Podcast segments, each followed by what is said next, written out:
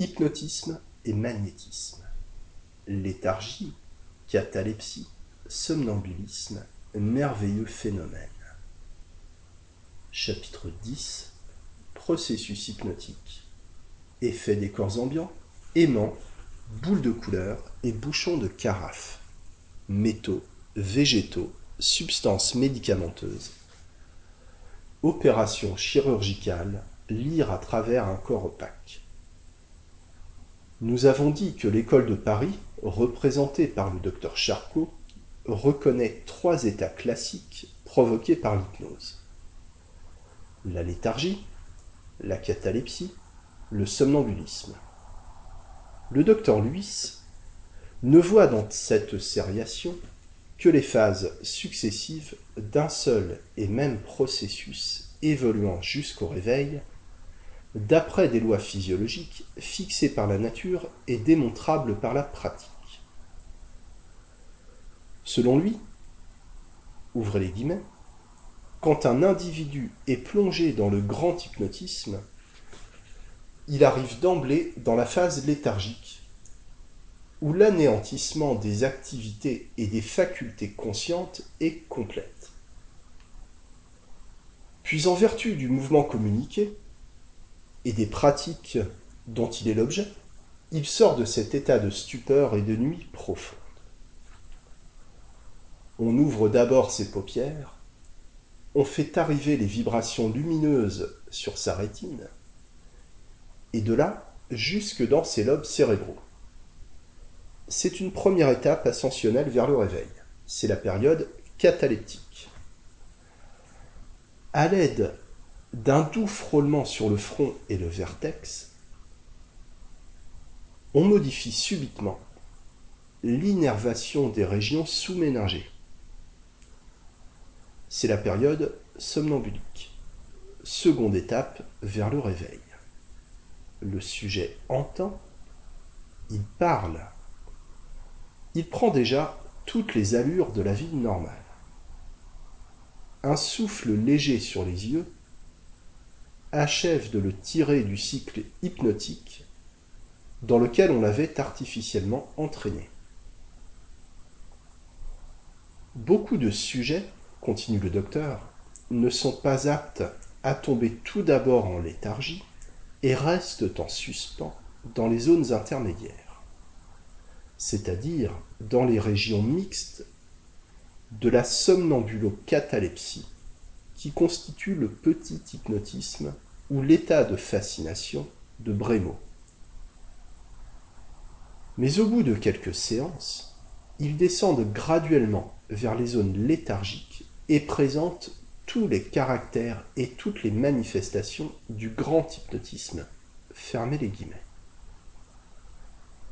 L'éminent professeur démontre alors comment, à l'aide d'un aimant, d'un corps en mouvement, d'un bruit régulièrement scandé, etc.,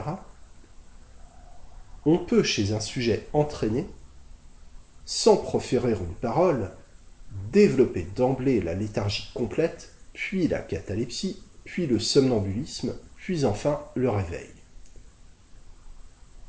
Ouvrez les guillemets. Et une fois le réveil arrivé, on recommence aussi, dans l'ordre descendant, la série des phases somnambuliques, cataleptiques et léthargiques que l'on parcourt autant qu'on veut, d'une façon continue et régulière, pour revenir encore au réveil, rien que par les réactions automatiques des appareils centraux de l'innervation mis en évolution. Fermez les guillemets.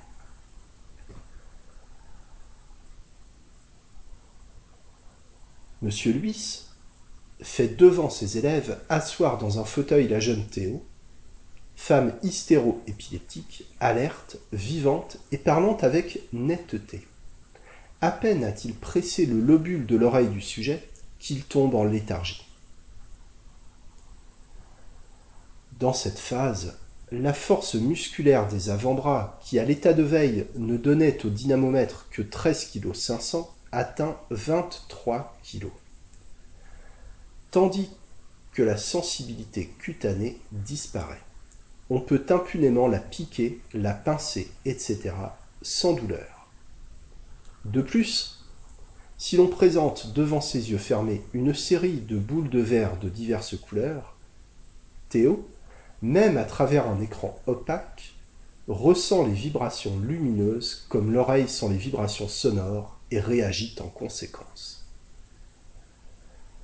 Si c'est une boule bleue, son geste et sa physionomie expriment une impression répulsive. Une boule rouge la laisse indifférente, mais une boule jaune la fait jubiler, la fascine et l'attire. Plus les boules sont grosses, et plus forte est la sensation qui peut aller jusqu'à la terreur ou jusqu'à l'extase. Les mêmes effets ont été obtenus d'une manière identique chez les nommés Esther, Clarisse et autres. La même auteur rapporte encore une, une expérience d'ultra-léthargie des plus curieuses et des plus délicates. Esther est mise en léthargie, ses paupières sont closes, alors l'opérateur tire instantanément de sa poche un bouchon de carafe taillé à facettes, et pour rendre l'effet plus complet, sans mot dire, il interpose entre ses yeux et le bouchon un écran en bois noir de 5 mm d'épaisseur. Soudain, les vibrations lumineuses impressionnent le sujet, dont l'œil s'ouvre avec un regard étrange, exprimant le plus grand effroi. Le cou se gonfle, la face s'injecte, elle suffoque, et l'on ne peut sans danger prolonger cette crise. Pour la faire cesser, il n'y a qu'à éloigner le corps brillant du champ visuel et à laisser les réactions naturelles de l'organisme s'opérer d'elles-mêmes en silence. Quand les courants nerveux se sont rétablis peu à peu, la léthargie classique se dessine et l'on fait passer le sujet par le procédé ordinaire, d'abord à la catalepsie, puis au somnambulisme, puis un souffle léger sur les yeux la réveille complètement. Elle n'a aucun souvenir des ébranlements qu'elle a subis et n'accuse que peu de fatigue si les expériences ont été un peu prolongées. Fermez les guillemets. Une autre fois, notre docteur fixe sur les orbites d'Esther des lunettes formées de coquilles rigides et opaques tapissées de papier noir imperméable à la lumière toutes les fissures sont oblitérées par des tampons d'ouate appliqués sur les yeux et autour des lunettes. Dans ces conditions, il présente à Esther un journal qu'il a soin d'éclairer comme pour une lecture normale. Et l'hypnotisé, malgré ses précautions, perçoit la lumière et lit très couramment une colonne du dit journal. c'est là certainement un des phénomènes les plus étranges d'hyperacuité de la faculté visuelle dont l'explication physiologique est encore à trouver. Chez un sujet hypnotisé, on peut, à l'aide d'une barre de fer aimantée, placée dans un tube de verre garni de papier noir, agir à distance et déterminer des contractions musculaires. Des disques de, cuivre, de zinc, de plomb, d'argent ou d'or peuvent agir également sur lui, mais chaque métal semble avoir un magnétisme propre pour tel ou tel groupe de muscles. Les uns impressionnent plus particulièrement les muscles moteurs des différents doigts, d'autres les lombricaux, etc. Si au lieu de métal, on place dans ce tube un corps solide, liquide ou gazeux, chaque groupe des molécules de la matière produira par ses vibrations des réactions similaires ou différentes. Placé par exemple au niveau de la région du cou de l'hypnotisé le tube chargé de spartéine, de strychnine ou d'autres substances actives en solution, les unes impressionneront les nerfs laryngés et détermineront le spasme de la glotte, et d'autres les nerfs du corps thyroïde et détermineront son gonflement. D'autres iront troubler l'innervation du cœur et celle des mouvements respiratoires, etc. Il est enfin d'autres substances qui produiront des effets purgatifs et des vomissements. On peut donc provoquer sur le même sujet des émotions variant selon que le tube incitateur est présenté au plexus nerveux du côté droit ou du côté gauche. Par exemple, un tube contenant de l'essence de thym déterminera une expression d'effroi. Placé devant l'œil gauche, une solution de chlorhydrate de morphine suggérera un sentiment de béatitude. Et devant l'œil droit, un mouvement de colère, etc. Un tube contenant du cognac provoquera l'ébriété. La pilocarpine, une réaction sudorale. Moins la distance est grande et plus l'effet est intense. Ouvrez les guillemets. Il suffit, dit le savant cité plus haut, d'enlever le tube et de le tenir éloigné pour voir les manifestations précédentes s'éteindre insensiblement et être remplacées par un état de calme. Néanmoins, il est incontestable qu'un grand nombre de substances spécifiques peuvent laisser une empreinte spécifique dans l'organisme et qu'il peut en résulter, au point de vue thérapeutique, des modifications d'un heureux effet dont l'art de guérir pourra mettre à profit dans l'avenir les ressources jusqu'ici inconnues. La réussite des expériences de ce genre dépend expressément de la précaution suivante. Quand vous avez soumis un sujet à l'action d'un tube charge,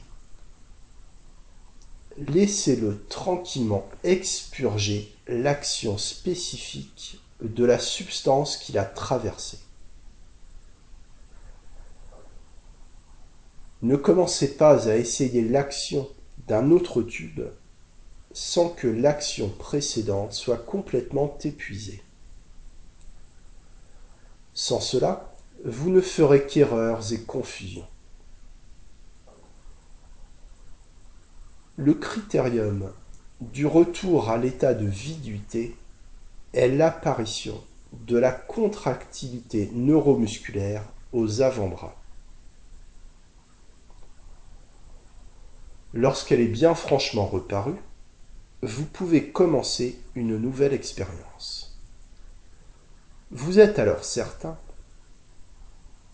qu'il n'y aura pas de mélange d'actions dynamiques de différents corps. Et il faut toujours partir de l'état léthargique pour commencer toute expérimentation. Fermez les guillemets. On comprend quelle féconde ressource la médecine tirera un jour de l'emploi étudié de ces agents puissants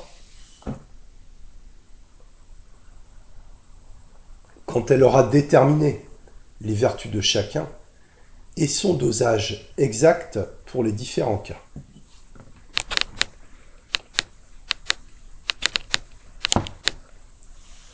Quant aux applications chirurgicales de l'hypnotisme, le docteur Luis, dans son milieu de sujets entraînés, lorsqu'il y a une petite opération à leur faire, un abcès à ouvrir, une écharde à extraire, etc., n'hésite pas à hypnotiser le sujet et à le livrer au chirurgien.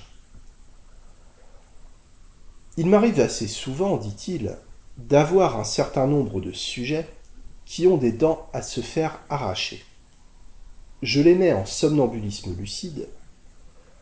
Je m'adresse aux dentistes de la charité qui font l'examen de la bouche à loisir et pratiquent l'enlèvement des dents malades tandis que le sujet, toujours insensible, ne garde aucun souvenir de l'opération qu'il a subie, et se trouve tout étonné au réveil de trouver dans sa main la dent extraite.